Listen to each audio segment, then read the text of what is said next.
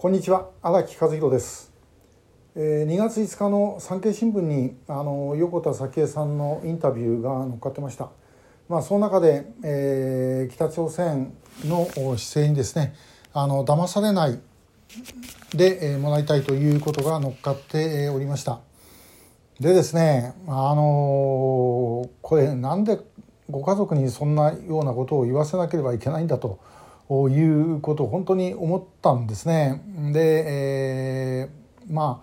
ああの当たり前の話ですねで北朝鮮ともかくあのあの1回だけ能登の地震で、えー、お見舞いのメッセージを送ってきたまあそれだけ話題にしてですねこれだあの変化があるんだなんだかんだなんていうことをですねまあ、おめでたいにも程があるんですね。まあ、しかし現実問題として、えー、そういうことを言ってる方私の周りでもですねあのそういうことを私に言われた方もおられます。でもあんなもん信じちゃいけないですね。もうそれもだってあのそんなこと言ってんだったら被害者返せばいいだけの話です。それが一番のお見舞いの代わりになります。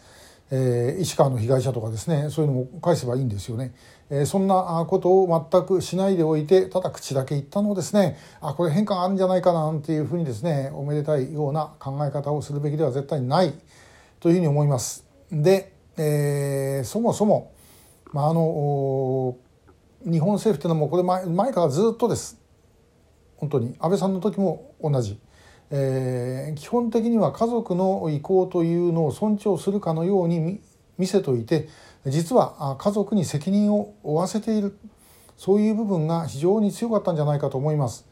寺越武さん政府拉致認定しませんよ。あのだってえー、法と証拠に基づいてやってる三原則がどうだこうだなんて前うるま長官が言ってました。だけども寺越武さんなんかそれを見たですねあの拉致認定の対象なのは当たり前の話ですね。で、えー、しかしお母さんがあのしないでくれと言ってるという理由でしない。これはいくらなんでもやっぱり卑怯じゃないですかね。で、えー、政府としてはこれはもう拉致に間違いないんだから認定すると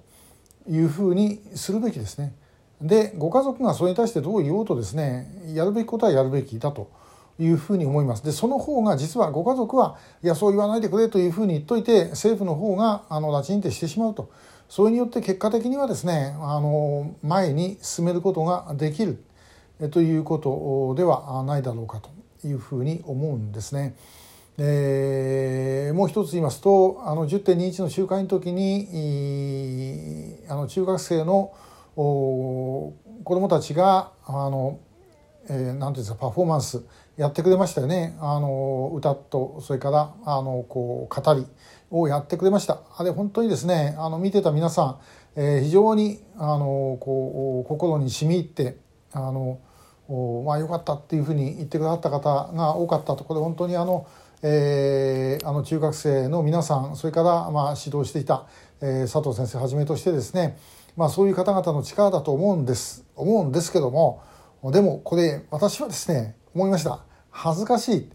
でなんであんな中学生なんかがですねそういうことを言わなきゃいけないような現状を作ってるんだと。それも間違いなく我々の世代の責任ですよね。どう考えても。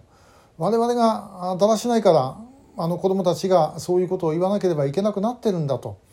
いうことです。で、えー、一生懸命やってくれてるのは本当に嬉しいしこれぜひですねまたいろんな場でやってもらいたいと思うんです。で思う反面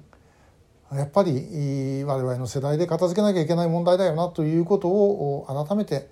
あの実感をしてます。えー、ともかくやはりですねこれはもう誰かがちゃんと責任取って、まあ、国としてのその方針としてしっかりこの拉致問題を位置づけてえー、単に口で言ってるだけじゃなくてそれは北朝鮮のですねあのこのまああの、えー、なんだあの金正恩の言葉やなんかをですねあの喜んだりするんじゃなくてそれと同じように日本政府のですねあの言葉にあんまり一喜一憂しないででも現実問題としてできることをやっていくということではないんだろうかそれはあご家族にもあるいはあ子どもたちにも責任を負わせるべきではない。えー、これも私も含めてです。もちろん、えー、我々の世代が絶対に片付けなければいけないし国としてやらなければいけないことだと思います。そこのところは絶対に間違えてはいけないのではないだろうかと思う次第です。今日もありがとうございました。